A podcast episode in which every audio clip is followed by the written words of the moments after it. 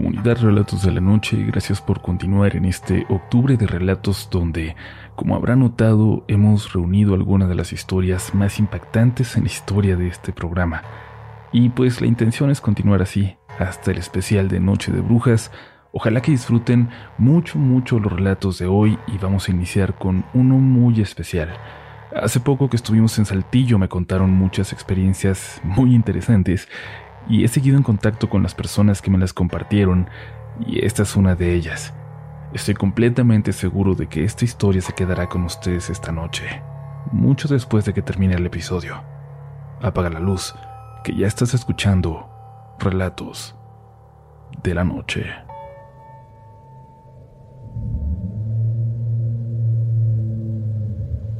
Los nombres de esta historia serán cambiados para proteger la privacidad de las personas que la protagonizan. Vivo en Saltillo, pero continuamente visito un pueblito llamado Artesillas, donde solo viven algunas familias y donde mi hermana tiene una casa, la cual me presta cuando me quiero escapar de la ciudad, cuando necesito el aire de la montaña.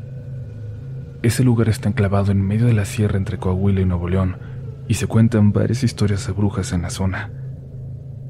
Yo sí creo que es un lugar con una actividad paranormal muy intensa.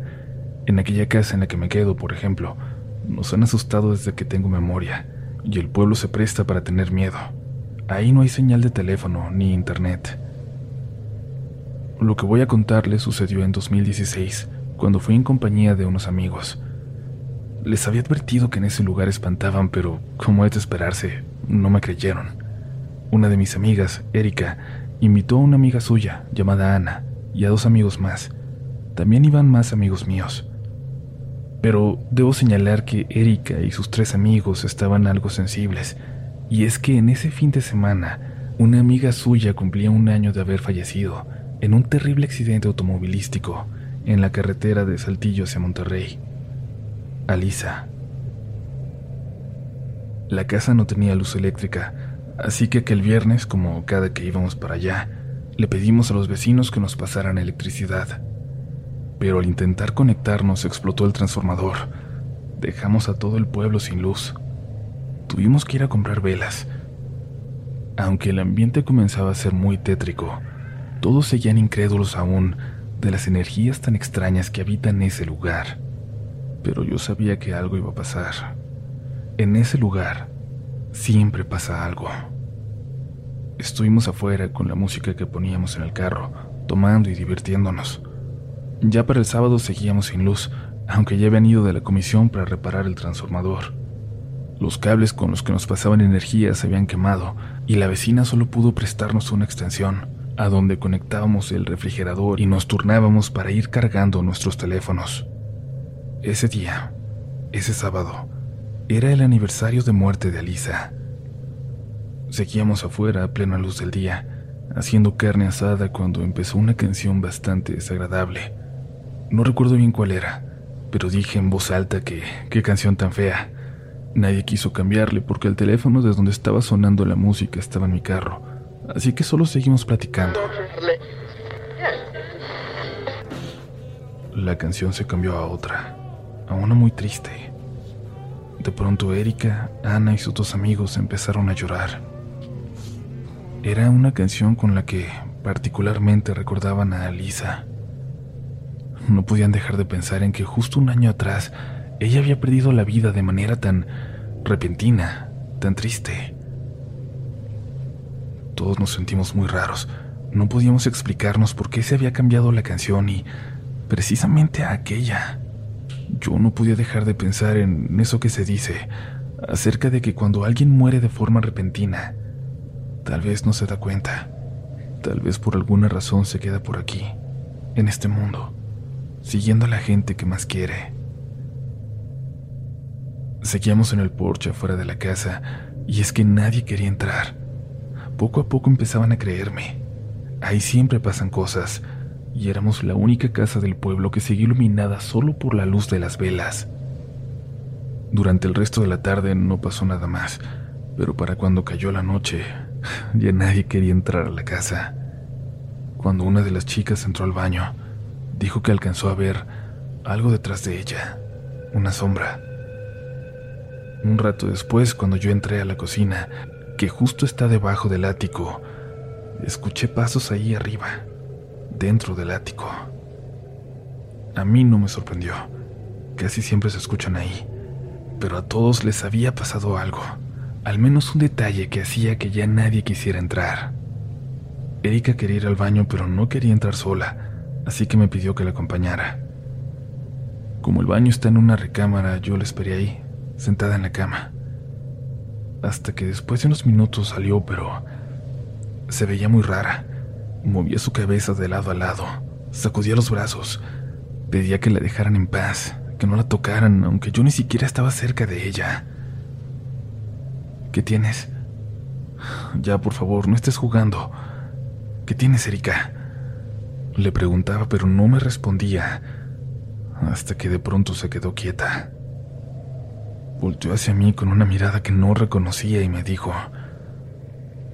no soy Erika, soy Alisa. Le pedí que no jugara con eso, que no dijera esas cosas y me acerqué para abrazarla, pero me empujó con mucha facilidad. Yo soy chaparrita y mi amiga mide casi un ochenta, así que sentí muy fuerte aquel empujón. Yo no te conozco. No sé quién eres. Soy Alisa. Quiero hablar con Ana. Se refería a Ana, la amiga de Erika que estaba afuera, la otra amiga de la chica que había muerto. Seguía repitiendo lo mismo una y otra vez de una forma cada vez más agresiva hasta que salí por Ana. Le dije que Erika estaba muy borracha, que decía que era Alisa y que solo quería hablar con ella. Ana entró para ver a Erika y se quedaron en aquel cuarto platicando. Después de un rato entré para asomarme y las vi llorando, platicando. Pensé que ya estarían mejor. Luego de más de una hora, Ana salió y se acercó a mí. Se notaba que no había dejado de llorar. Me dijo, Erika ya se durmió. Pero no era Erika. Sí era Lisa. Vino a despedirse de mí. ¿De qué estás hablando? ¿Cómo sabes? Le pregunté. Ana me respondió. Alicia es mi mejor amiga. Me dijo cosas que Erika no sabía, que no tiene por qué saber. Cosas que solo nosotras sabíamos. Me demostró que era ella y platicamos. Platicamos mucho tiempo. Vino a despedirse de mí. Al día siguiente, Ana y yo nos acercamos a Erika y le preguntamos qué había pasado. Le contamos todo lo que, desde nuestra perspectiva, había pasado la noche anterior. Erika nos miró con mucha confusión. Ella solo recordaba haber tenido mucho sueño, estar muy cansada y entrar a la casa para irse a acostar. Y hasta hoy sigue manteniendo esa versión. Jamás recordó nada extraño de aquella noche pero Ana sigue agradeciendo haber tenido la oportunidad de despedirse, de escuchar a Alicia una vez más, una última vez.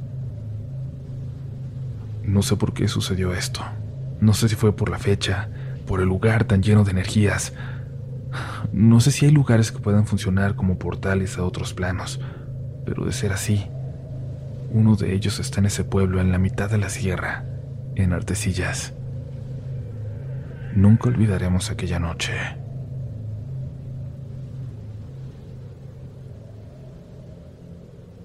Buenas noches a todos.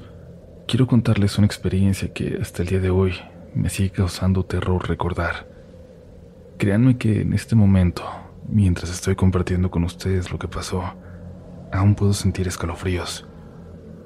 Hace 10 años mi hermana era muy devota al culto de la Santa Muerte en ese entonces ella solía ponerle ofrendas en su altar.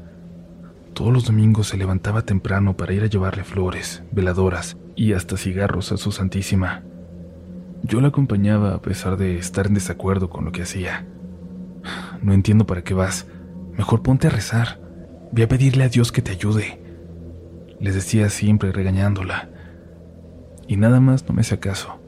Por más que yo se lo pidiera, no aceptaba acompañarme a la iglesia y a mí no me quedaba más que orar por ella para que algún día aceptara ir conmigo a misa. No importaba que viviéramos retirado, a las nueve de la mañana ya estábamos puntuales en su altar. Antes de ir teníamos que pasar a comprarle una veladora porque, según mi hermana, Nunca había que presentarse ante ella con las manos vacías. Ándale, escógela tú. Dime cuál le llevamos, me decía. Y eso para mí ya era motivo suficiente para recordarle lo que opinaba de sus creencias. Cuando llegábamos yo me quedaba en el carro viendo impresionada la cantidad de gente que iba, los que iban para pedirle que les cumpliera un milagro y los que iban para agradecerle lo que ya había hecho por ellos. Era evidente la devoción que sentían por ella. Le cantaban, le llevaban regalos, incluso le cocinaban para que no le faltara nunca que comer a su niña, como muchos le dicen. Un día mi hermana regresó corriendo al carro. Bájate para que la veas. Ahorita está vestida de novia. Ándale, tú que ya te quieres casar, pídele que te lo conceda, me dijo. Mira nada más cuánta gente. Hasta me dan ganas de bajarme, pero para decirles que vayan a la iglesia, que se pongan a rezar mejor, que le pidan a Dios y no que le anden pidiendo a esta. Le dije. Desde ese día no volví a conciliar el sueño. Aunque me estuviera cayendo del cansancio, no podía dormir. Me comenzó a causar ansiedad la noche me sentí intranquila, ansiosa. En cuanto cerraba los ojos empezaba la sensación de que había alguien conmigo. Sentí unas manos sobre mí dándome golpes en el cuerpo como, como empujones para impedir que me durmiera. Yo no relacioné este fenómeno con algo paranormal. Creí que era consecuencia de un padecimiento psicológico. Pensé que sufría de insomnio porque algo andaba mal conmigo. Pero pasaron varias semanas y la situación se volvía cada vez más angustiante. Una noche me puse a llorar de la desesperación, de lo que me causaba el no saber qué pasaba dentro de mi mente. Por favor, por favor quiero dormir. Ayúdame, Dios mío, ayúdame. Me quedé dormida, pero en mis sueños se me presentó alguien. No reconocí quién era. Nunca se descubrió el rostro que traía tapado con una capucha negra me subió un carro negro muy grande, lujoso, y me llevó por un camino oscuro. No me dirigió la palabra en ningún momento, y yo le pedía por favor que me dejara en la carretera. Comencé a llorar del miedo de no saber a dónde me llevaban ni qué harían conmigo. Le supliqué que me permitieran irme. A lo lejos pude ver el altar al que iba mi hermana. Ahí se detuvo el carro. Cuando nos bajamos, yo trataba de correr en dirección contraria, pero no podía. Mi cuerpo no reaccionaba y me llevaron así arrastrando frente a ella. Todo era demasiado real, como si en realidad estuviera ahí. Y ahí estuve hasta que me desperté. Al hacerlo estaba muy oscuro, seguía siendo de madrugada, pero ya era domingo. Le marqué a mi hermana llorando. Al principio no entendió bien qué pasaba, me preguntó si estaba bien. ¿Qué te pasa? No me asustes. Dime, ¿te hicieron algo? Pero yo solo le supliqué que me llevara con ella. No me preguntes nada, le dije. Solo llévame al altar, por favor. Ese día se me hizo eterno el camino. De verdad que para mí era una urgencia llegar. Mi hermana todavía no apagaba el carro cuando yo ya me estaba bajando. Caminé hacia el altar. Yo era la única que no le llevaba flores ni ninguna otra ofrenda. Me paré frente a ella con las manos vacías y solo pude decirle, discúlpame. Me quedé parada ahí unos minutos. Cuando regresé al carro le platiqué a mi hermana lo que me había estado pasando y ella solo me dijo lo mismo que nos decía mi mamá. A la Santa Muerte no hay que temerle, solo hay que respetarla. Desde esa noche volví a conciliar el sueño como si nada hubiera pasado. Hay cosas que simplemente van más allá de lo que yo puedo comprender. Ahora, cada vez que estoy cerca de alguno de sus altares, solo levanto mis manos en señal de respeto. Muchas gracias por escuchar mi historia.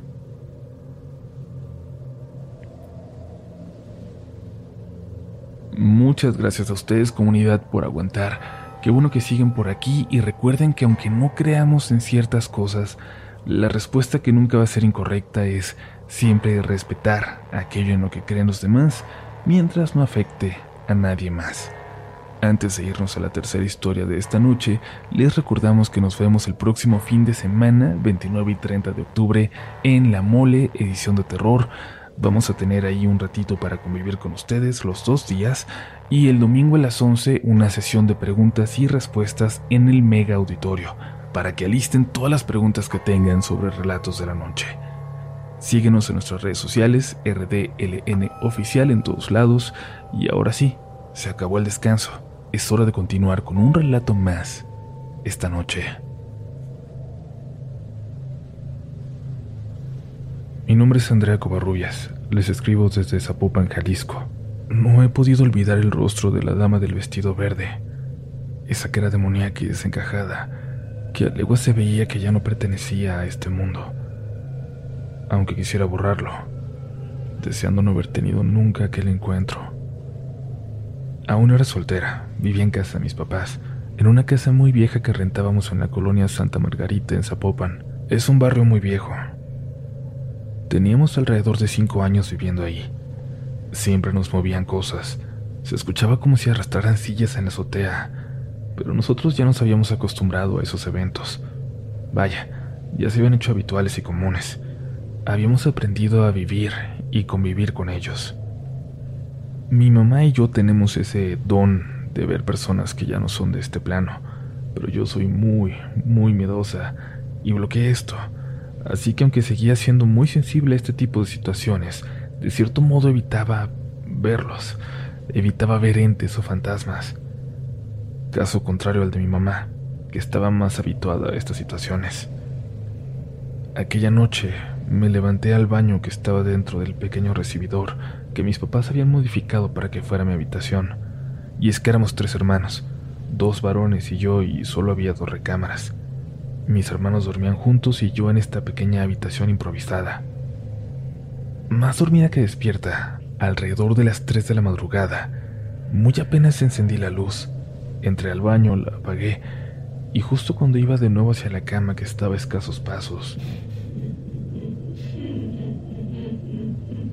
escuché unos sollozos. De primera pensé que uno de mis hermanos estaba llorando, víctima quizá de alguna pesadilla, desde el marco de mi habitación se podía ver la puerta de la recámara de mi mamá, y justo en su puerta se encontraba un bulto sentado al pie de esta. Se podía apreciar una figura humana, la cabeza agachada, recargada sobre los brazos, los brazos sobre sus rodillas. Caminé hacia el cuarto de ellos, paso a paso, cada uno pequeño e inseguro, adormilada, pensando que era Aarón, mi hermano mayor le dije, oyeron, ¿por qué llora? Ni siquiera acabé la frase, cuando de repente esa figura levantó la cabeza, con ese cabello largo, esa cara horrible, blanquísima, fantasmagórica, con un semblante triste, muy triste, pero a la vez diabólico. Era una mujer con un vestido verde, verde botella como de terciopelo. El cuello del mismo tenía muchos solanes aunque estaba sentada y fue relativamente rápido el tiempo que la vi, y digo relativo porque yo sentí que fue eterno, se notaba que esa vestimenta era como de otra época, con enaguas y botines, muy viejo. No dejaba de llorar, pero era un llanto ahogado, de esas veces que no quieres que te escuchen hacerlo y solo sollozas y sientes el nudo en la garganta.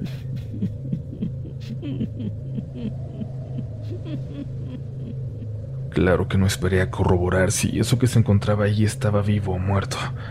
No me dio la cabeza ni el cuerpo para más que regresar nuevamente a mi cama y taparme la cara. Claro, como si las sábanas fueran inmunes a los fantasmas. Está de más contarles que lo que restó de la noche ya no pude dormir más.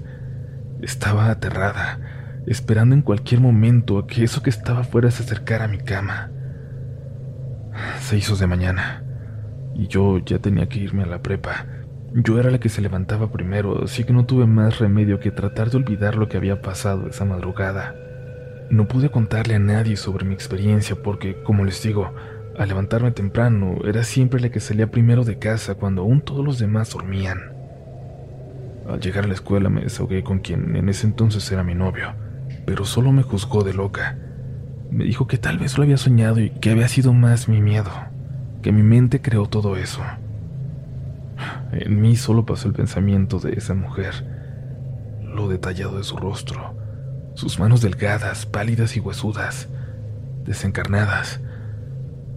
No le quise dar mayor importancia y en lo cotidiano, de momento lo dejé pasar. Era muy común que al regresar a casa de la prepa, todos nos reuniéramos para comer juntos, ya que el taller de mi papá estaba a dos cuadras y tenía esa facilidad, y mis hermanos también, ya que para esa hora llegaban. Yo no había platicado aún nada de mi encuentro con esa mujer, y aunque le tengo mucha confianza a mi familia, estaba esperando el momento para platicarles. De repente mi mamá nos dijo, anoche me pasó algo muy curioso. Al lado de mi cama estuvo parada una mujer casi toda la noche. No me decía nada, solo estaba ahí parada. Tenía un vestido verde, muy viejo, con muchos solanes en la parte alta. Se quedó toda la noche. Yo solo le dije que este ya no era su tiempo, que le ayudaría a prender una luz para que siguiera su camino. Cuando escuché eso de mi mamá me quedé fría. Sentí como se me lava la sangre, como si me hubieran aventado agua helada. Mi mamá vio mi reacción y sin que dijera nada solo me preguntó, Tú también la viste, ¿verdad? Les conté cada detalle de ella, cómo es que yo la había visto, muy diferente a mi mamá en cuanto a su aspecto físico. Yo la vi tal cual como un cadáver putrefacto, y ella parece que la había visto en su cuerpo normal, pero era la misma, misma descripción de su vestimenta, su cabello largo, sus manos con dedos muy delgados. Todo coincidía. Y es por eso que a mí no me gusta para nada ver fantasmas. No es la manera más agradable en la que yo los veo. Mi mamá cumplió su palabra y ofreció luz para aquella mujer que, quizás, estaba perdida. Iba de paso y se encontró con nosotras, y que, aún siento, de cierta manera, buscó a mi mamá que es más valiente para que la ayudara. Yo lo comento con muy poca gente, muy allegada o de plano solo familia, porque siempre nos juzgan, se burlan o no creen, pero pienso que al no ser un tema muy común, es algo que la gente simplemente no comprende o le cuesta creer, hasta que les pasa a ellos. Aún me siguen dando escalofríos. Incluso me fue difícil escribir este texto, porque es revivir cada detalle nuevamente. Aunque esa fue la única y última ocasión que la vimos, jamás olvidaré el rostro de la dama del vestido verde.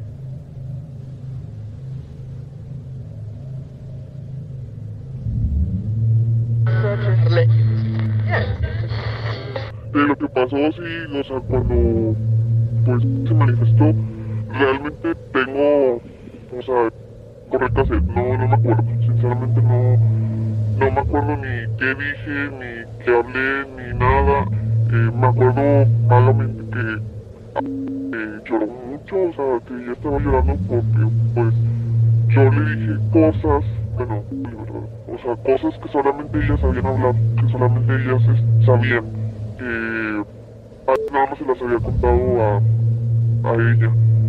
Y no sé, fue muy raro, me acuerdo que lloré mucho, y me acuerdo que al día siguiente, el domingo que regresamos, en mi casa bien mal rollo, o sea, no me dejaban dormir, me asustaban bien feo, como que algo me había traído yo de la tabaña, no sé. Eh, me acuerdo que toda esa noche no fui a dormir, al siguiente iba a la escuela y fui súper desvelada porque toda la noche se escuchaban ruidos, se escuchaban pasos adentro de, de mi cuarto, o sea, murmullos, no sé, no sé, siento que la cabaña influyó mucho, o sea, lo que sea que esté ahí, está cabrón. En Sherwin Williams somos tu compa, tu pana, tu socio, pero sobre todo somos tu aliado, con más de 6.000 representantes para atenderte en tu idioma y beneficios para contratistas que encontrarás en aliadopro.com. En Sherwin Williams somos el aliado del PRO.